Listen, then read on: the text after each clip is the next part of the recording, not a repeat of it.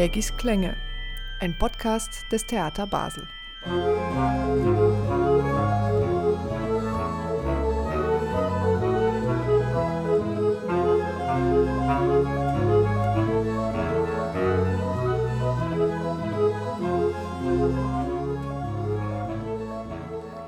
Das ist Minimal Music. Minimal music is a form of art music or other compositional practice that employs limited or minimal musical materials. sagt Wikipedia. Beschränktes oder musikalisches Kleinmaterial zu verbacken heißt nicht, dass am Ende nur kleine Brötchen herauskommen müssen. Im Gegenteil. Philip Glass, einer der Väter der Minimal Music, hat bis heute ein Dutzend Sinfonien, Instrumentalkonzerte, Liederzyklen, Streichquartette, Filmmusiken und über 20 Opern geschrieben. Und um seine allererste Oper geht es in diesem Podcast. Einstein on the Beach heißt sie. Ein großes Werk, über vier Stunden lang, das im Theater Basel ab dem 4. Juni zu hören und zu sehen sein wird. Zum ersten Mal in der deutschen Schweiz übrigens. Darüber gibt es einiges zu erzählen. Herzlich willkommen, ich bin Gabriela Keggi. Ich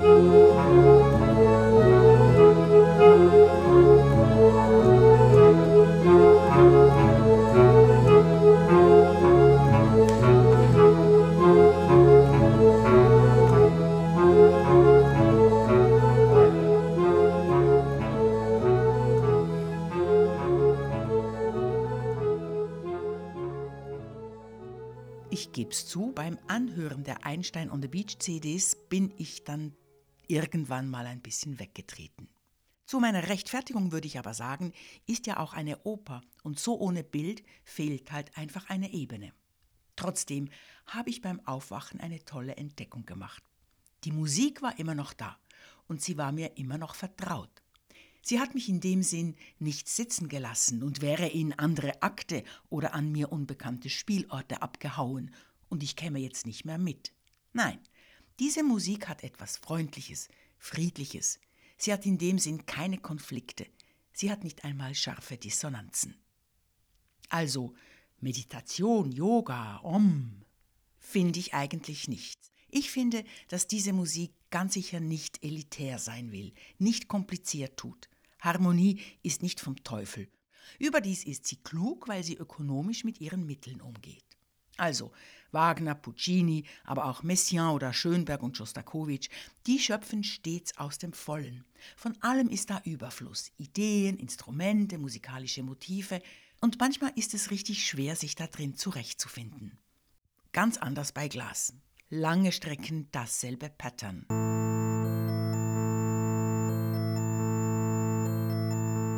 Und dann? Dann verändert sich ein Ton. Und es klingt, als wäre es der achte Schöpfungstag. Gigantisch.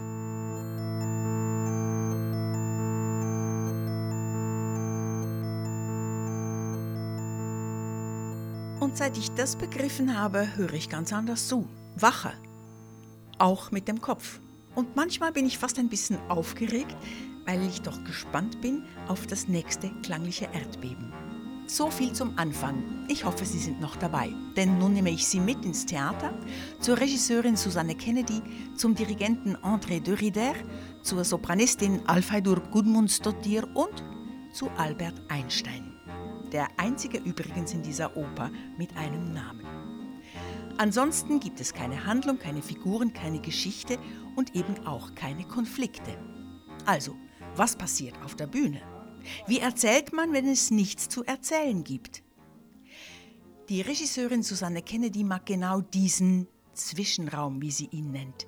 Nichts ist fixiert, nichts definiert, alles ist möglich. Ein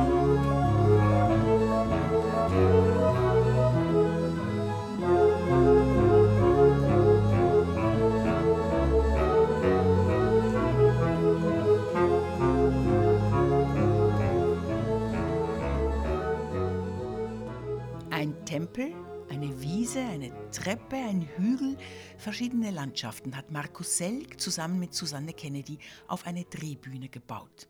Eine Installation. eine begehbare. Denn zum Konzept gehört auch, dass das Publikum sich hier drin bewegen darf, sich alles aus der Nähe anschaut, die Menschen zum Beispiel, die hier friedlich zusammenleben, eine Art Stamm mit einer eigenen Art der Kommunikation. Wenn man sie so sieht, out of time and out of space, fragt man sich schon, ob es wohl die letzten Menschen sind oder vielleicht aber die ersten.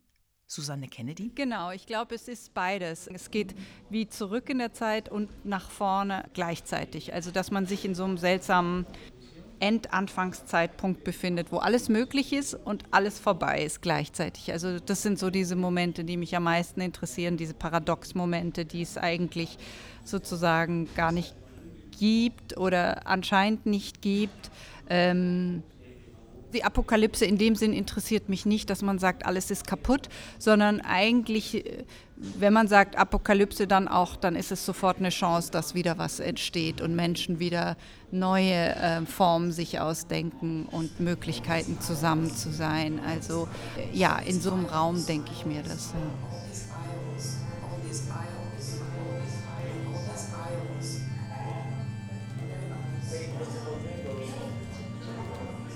Es gab wirklich am Anfang bei den Proben auch Momente, wo ich gedacht habe, was, was machen wir jetzt eigentlich? Also da kommt Musik und ich muss jetzt was dazu erfinden. Und dann muss man natürlich ganz anders denken, als was ich sonst mache. Und ähm, ich habe ein bisschen Erfahrung damit. Ich habe einmal ein Stück gemacht, ein oder zweimal ein Stück gemacht, die waren auch überhaupt nicht handlungsorientiert. Aber ich hatte viel mehr noch ein Thema, an dem ich mich entlanghangeln konnte. Und das geht jetzt auch nicht. Also versuche ich es einfach über diese Gruppe Menschen, die sich da zusammenfindet. Hey. Diese, diese Art Stamm, den wir versuchen irgendwie zu erfinden und herauszufinden, was für Rituale die haben, was für seltsame eigene Bewegungen, wie die sich bewegen, wie die schauen, wie die miteinander umgehen, wie das Publikum angucken und konzentriere mich auf solche Sachen.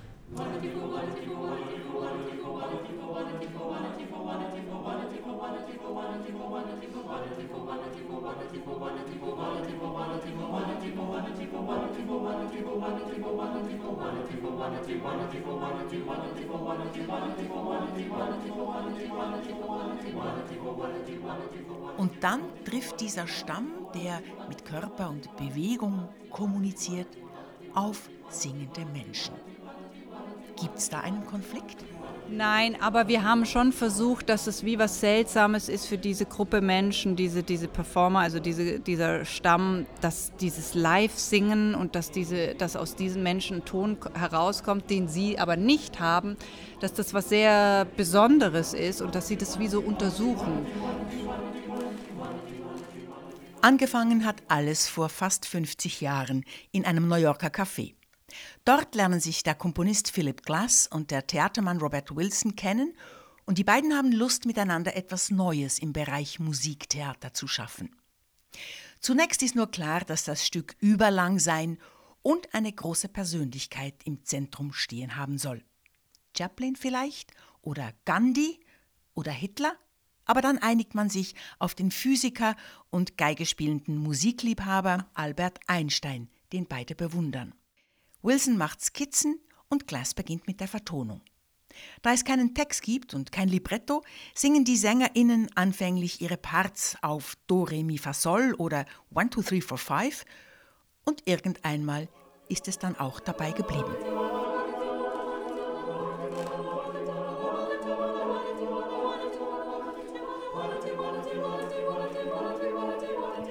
1976 wurde Einstein on the Beach dann beim Festival in Avignon uraufgeführt. Die Produktion ging um die Welt. Es gab Tourneen, Wiederaufnahmen, Verfilmungen. Es war die wichtigste Oper der letzten 50 Jahre, wie ein Kritiker schrieb. Eine Erfahrung, die einem ein Leben lang in Erinnerung bleiben wird.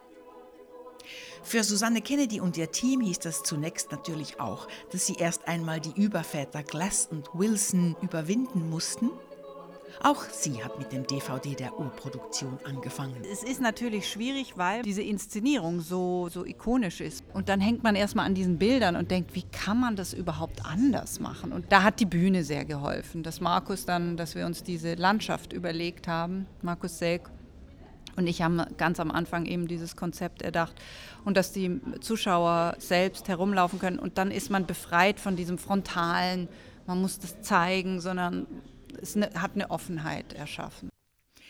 Das bestätigt auch der musikalische Leiter der Produktion, der Dirigent André de Rider, der sich zwischen zwei Proben mit mir ins Foyer setzt.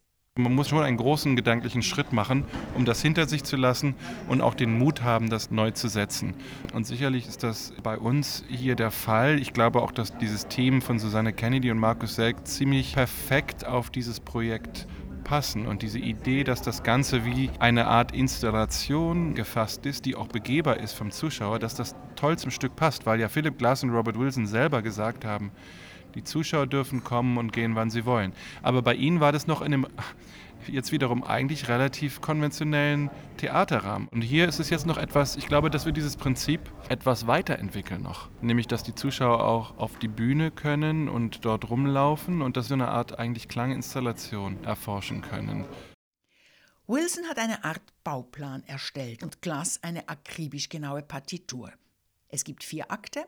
Jeder Akt hat zwei Szenen, außer der vierte, der hat drei. Und zwischen den einzelnen Akten, wo in der Urfassung groß umgebaut werden musste, hat Glass Zwischenstücke geschrieben. Er nennt sie Knee Plays, Kniestücke. Ich verstehe das als Kniegelenk, bewegliches Verbindungsstück sozusagen. Die einzelnen Szenen haben Namen und obschon es ja keine Handlung und in dem Fall eben auch keine Handlungsorte gibt, heißen sie Gericht, Zug, Feld, Gebäude, Bett und Space Machine die letzte. Frage an den Dirigenten André de Rider. Wenn schon diese doch sehr konkreten Ortsbezeichnungen, gibt es dann auch entsprechende Motive zu jedem Ort? Genau so kann man das sagen. Ne? Und die sind wiederum aber auch ähneln einander. Und dadurch ist wie zu sagen, wie alles von einem äh, es ist so ein bisschen autochton, würde ich das fast yeah. beschreiben, diese Bauweise der Musik. Sie ähneln sich, die Patterns. Vielleicht sind sie manchmal sogar die gleichen. Aber es sind nicht dieselben. Genau, und äh, dabei ist aber ganz wichtig, glaube ich, zu sagen, dass es sich dabei hier nur um ein formbildendes Prinzip handelt, denn letztendlich, was dadurch erreicht werden soll und auch erreicht wird, ist ja gerade eine Art Aufhebung der Zeit zum Beispiel und dass man sich, wenn man sich darauf einlässt und in diesen längeren Stücken so ein bisschen einerseits irgendwie ein neues Zeitgefühl entwickelt, die Zeit dehnt sich und andererseits, dass man mal, wenn man sprichwörtlich auf diesen Train, auf diesen Zug aufspringt, tatsächlich sich, sage ich mal, mental auf eine andere Ebene begibt. Grundsätzlich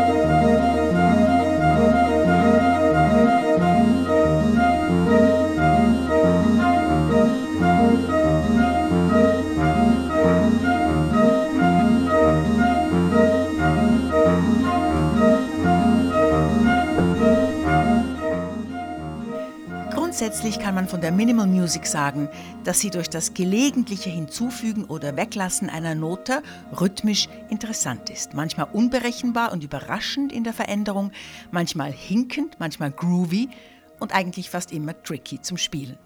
Dass sie aber rein harmonisch einfach ist, stabil, sie hat wenig kühne Veränderungen und sie zieht den Gleichklang der Akkorde heftigen Reibungen vor. Das ist richtig, wobei ich sagen würde, das ist eine also es gibt weite Stellen, wo die Harmonik relativ ähm, monoton ist oder ähnlich oder sich nur leicht verändert. Dann wiederum gibt es gerade eine harmonisch sehr ungewöhnliche Sequenz, mh, mm, wo so Akkordblöcke eigentlich aufeinander folgen. So eine Form von mediantischen Verbindungen die, die tonal zwar sind, aber mit Leittonverbindung gar nichts zu tun haben.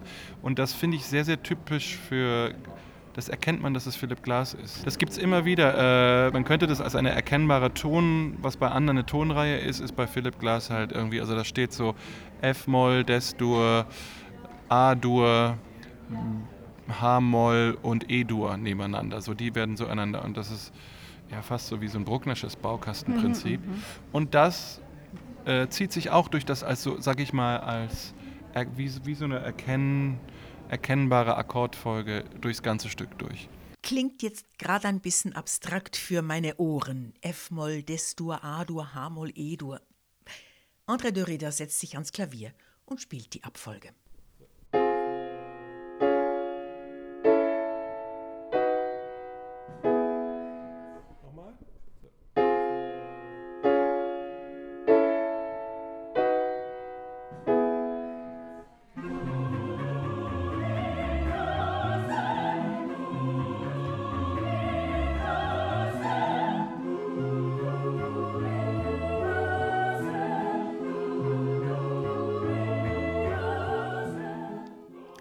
Einstein on the Beach mit Orchester, Solistinnen, Chor, PerformerInnen, mit Video- und Tonzuspielungen. Man kann das schon als Gesamtkunstwerk bezeichnen, sozusagen Beyond Wagner.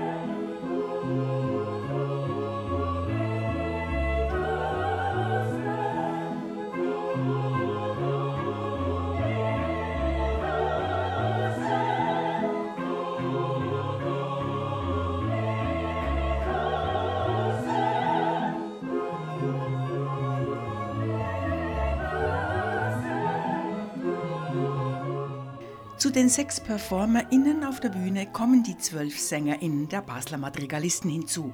Raphael Immos hat mit ihnen das Werk einstudiert, ich konnte sie bei den Proben aufnehmen. Aber nicht genug damit. Es braucht auch noch vier Gesangssolistinnen. Auch sie singen viel Do, Re, Mi, Fa, Sol oder One, Two, Three, Four, Five. Und so ohne eine Rolle findet das eine von ihnen, die Sopranistin Alfheidur Gudmundsdottir, Das ist super frei, aber auch super abstrakt. dann mal konventionell gefragt. Wie füllt man diesen Text mit Emotionen? Man ist eigentlich ehrlich gesagt am Zählen, muss ich sagen. Das ist der größte Unterschied zwischen dieser Musik und was man so meistens normalerweise singt.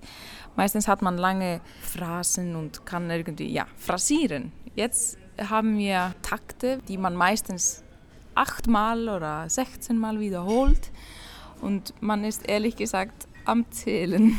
Gerade nach einer Traumpartie klingt es aber jetzt nicht. Falsch. Im Gegenteil. Alfheidur Gudmundsdottir macht es richtig Spaß. Zurzeit findet sie, sei alles gerade so elementar.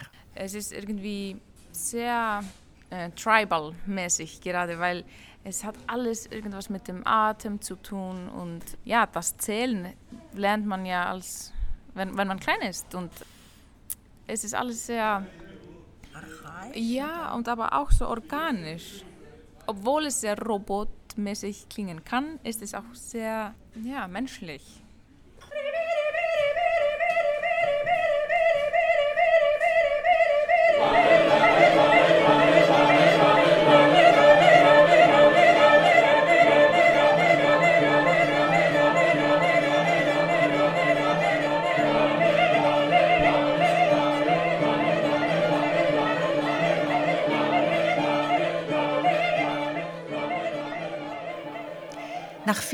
Rhythmus und Zählen und Solmisieren kommt dann aber plötzlich für den Solosopran und fürs Publikum ein Magic Moment, die einzige Arie dieser Oper.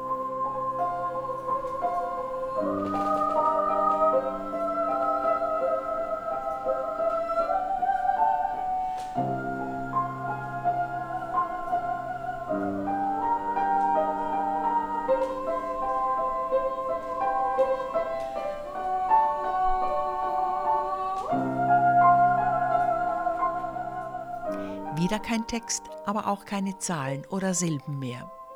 Alfie Gudmundsdottir singt nur mehr Vokale. Hohe Töne, nebeneinander liegende Töne, ab und zu ein Tonsprung.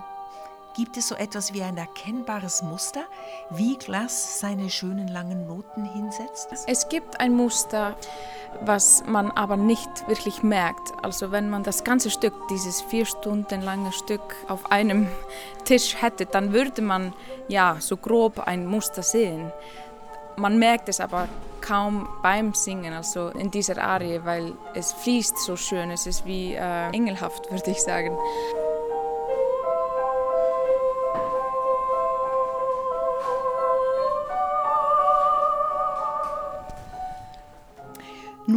Eine einzige Figur gibt es in diesem Stück. Einstein, den geigenden Physiker und Nobelpreisträger.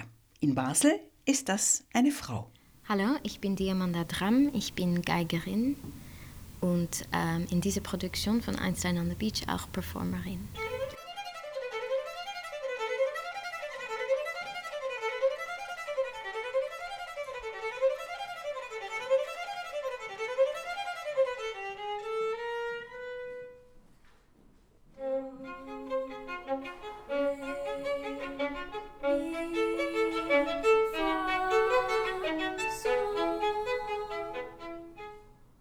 Einstein war ein Amateurgeiger. Die einen sagten, er hätte sehr gut gespielt und andere sagen, Diamanda Dram. Und dann sagen Leute, er war okay, aber er spielte mit Leidenschaft und mit seinem ganzen Herz. Und, und Kammermusik war sehr, sehr ähm, wichtig.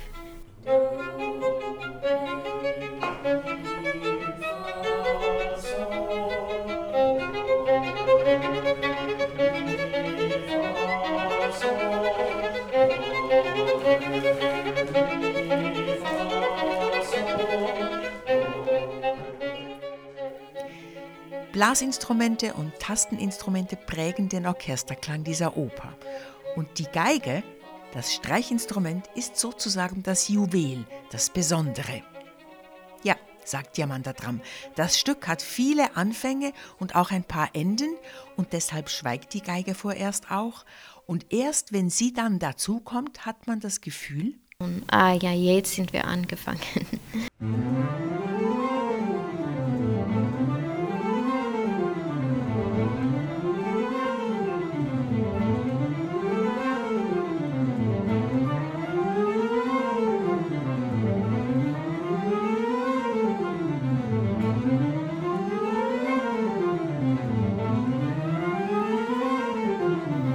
Einstein on the Beach, die Oper von Philipp Glass, wird ab dem 4. Juni im Theater Basel zur begehbaren Klanginstallation.